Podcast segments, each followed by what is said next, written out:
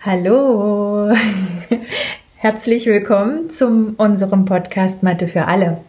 Genau. Jetzt äh, gibt es erstmal wieder eine kleine Brücke mhm. zwischen dem, was wir bisher so besprochen haben und ähm, ja, einen kleinen Ausblick auf das hin, was ähm, als nächstes passieren wird.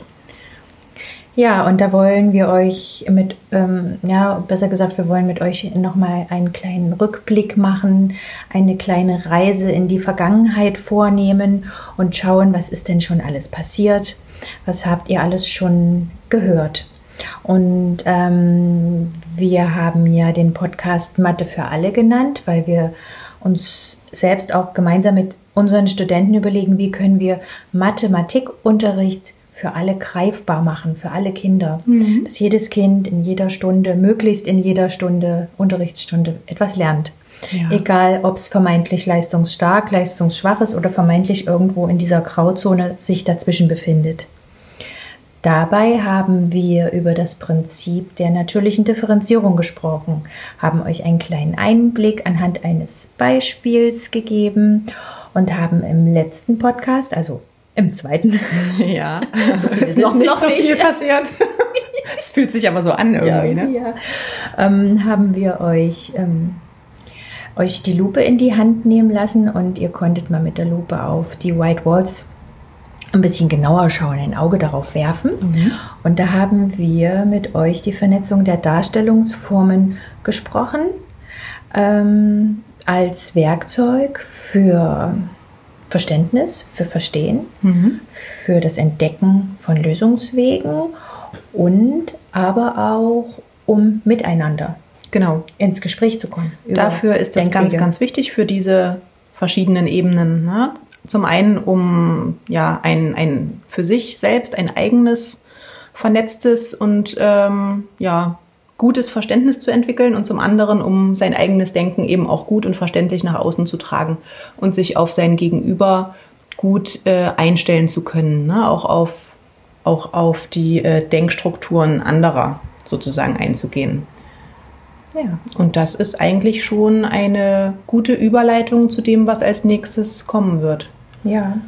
Und bevor wir aber eine kleine Überleitung machen, wollten wir noch einen kleinen Verbesserungs- Stimmt. Vorschlag bringen. Ne?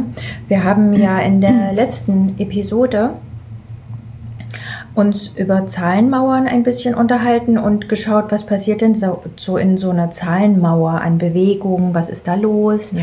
wie kann man das äh, sich verdeutlichen oder kenntlich machen, wie viele, welche Wege gibt es dafür. Ne? Und da haben wir vor allem immer vom Beispiel äh, der Zahlenmauer gesprochen, in der sich Nullen befinden. Ne? Also wir sind von einer mhm. leeren Menge ausgegangen.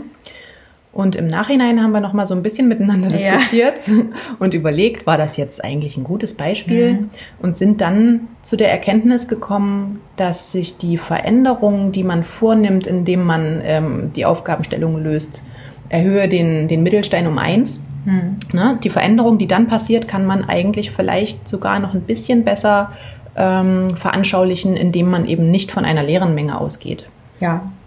Also nicht mit ja. Nullen startet, sondern hm. da tatsächlich eben auch schon ähm, ja, ja. eine Menge drin stehen hat. Ne? Und äh, deshalb haben wir auch das Stadtbild für die zweite Episode nochmal angepasst und haben eben die roten ähm, Plättchen, die sozusagen die Veränderung mhm. darstellen, äh, zu blauen Plättchen hinzufügen lassen. Na? Also es sind, es war also schon, es war eben keine Länge, leere Menge in ja. den einzelnen Steinen, damit genau. ihr euch das einfach ein bisschen besser noch vorstellen könnt. Wobei im Sinne der natürlichen Differenzierung es natürlich passieren könnte, dass es Kinder gibt, die eben ihre Zahlenmauer so ausfüllen und sagen, okay, ich nehme den Ausgangspunkt null Mhm. dann ist es okay. Ja. Ne? Aber um das jetzt mal ein bisschen zu erklären und zu veranschaulichen, haben wir im Nachhinein gedacht, ähm, hat sich vielleicht doch nicht so gut geeignet. Ja, aber das sind so unsere Meinungen. Wär ja. natürlich, es wäre natürlich schön, wenn jetzt hier noch ein paar von euch sitzen würden, die da auch ihre eigene Meinung ja. noch zu sagen würden. Ich genau. glaube, das wäre nochmal sehr spannend.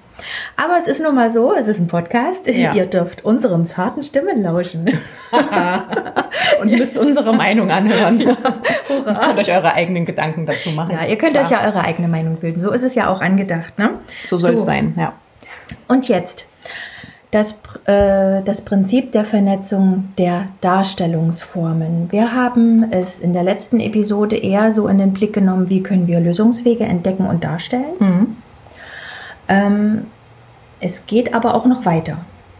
Mm, Es geht, wir haben es ja eben schon so ein bisschen angedeutet, schon auch so ein bisschen in die Art und Weise, wie kann ich nicht nur eben mir selber ähm, Wissen erschließen oder Erkenntnisse äh, deut verdeutlichen, sondern auch anderen Kindern, Ja, meinen wie kann, ich, wie kann ich mein Wissen und meine Gedanken, meine Erkenntnisse nach außen tragen, könnte man Ja, sagen. Ne? Also ja. für externe Menschen verstehbar machen. also sozusagen nach außen hin kommunizieren. Ja, Ja?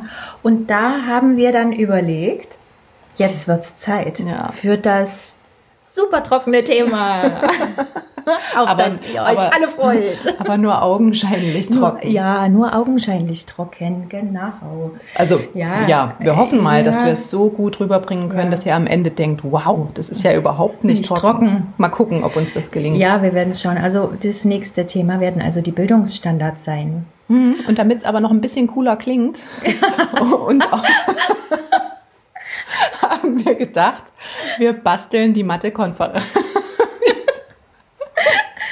Wir basteln die Mathe-Konferenz noch rein. Ja. Nee, das hat aber wirklich tatsächlich auch einen Ja. tiefgründigeren Sinn. Das war Ja. jetzt ein blöder Witz. Wir kichern, wir kichern hier so rum, ne? Aber äh, ja, es soll ja ernst bleiben. Also wir versuchen euch, ähm, also im nächsten Podcast, ähm, die, die Mathe-Konferenz ähm, am Beispiel der Bildungsstandards mal so ein bisschen damit zu vernetzen und zu Ja. gucken, warum ist denn das so eine tolle Unterrichtsmethode? Beziehungsweise, genau, zu zeigen, ähm, inwiefern eignet sich eben so eine Methode ja, der Mathe-Konferenz als ähm, ja, kooperative Lernform Ja. ähm, besonders gut, um die Bildungsstandards umzusetzen, beziehungsweise um die Kompetenzen ähm, bei den Kindern zu entwickeln, und zu um die es fördern. geht in den Bildungsstandards. Genau. Ne? So, und dann hoffen wir, dass ihr nicht einschlaft bei unserer dritten Folge. Nein. Nein, ihr schlaft nicht ein. Ihr hört bis zum Ende zu. Es lohnt sich Nein. wirklich. Gebt Ja, uns eine Chance und hört mal kurz rein.